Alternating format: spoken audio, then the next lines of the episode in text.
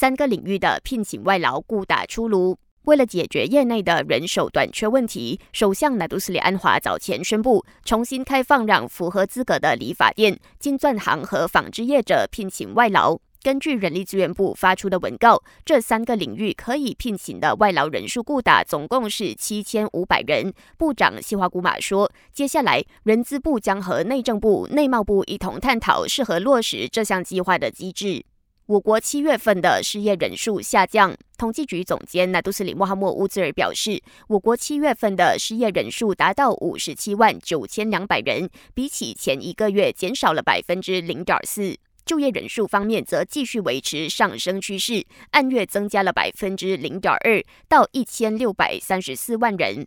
非传染性疾病不仅是大马人的头号杀手，也对国家医疗系统和国家财政支出造成了负担。卫生部副部长卢卡尼斯曼说：“根据二零二二年世界卫生组织的研究显示，我国每年花费在心脏病、癌症和糖尿病的住院医疗开销成本达到九十六亿五千万令吉。”为此，卫生部推出了大马健康幸福月活动，包括将派出九辆卡车到全国超过一百三十所中小学推广大马国家健康议程，好让人民能对健康生活文化有所醒觉，进而减少患病风险。感谢收听，我是资琪。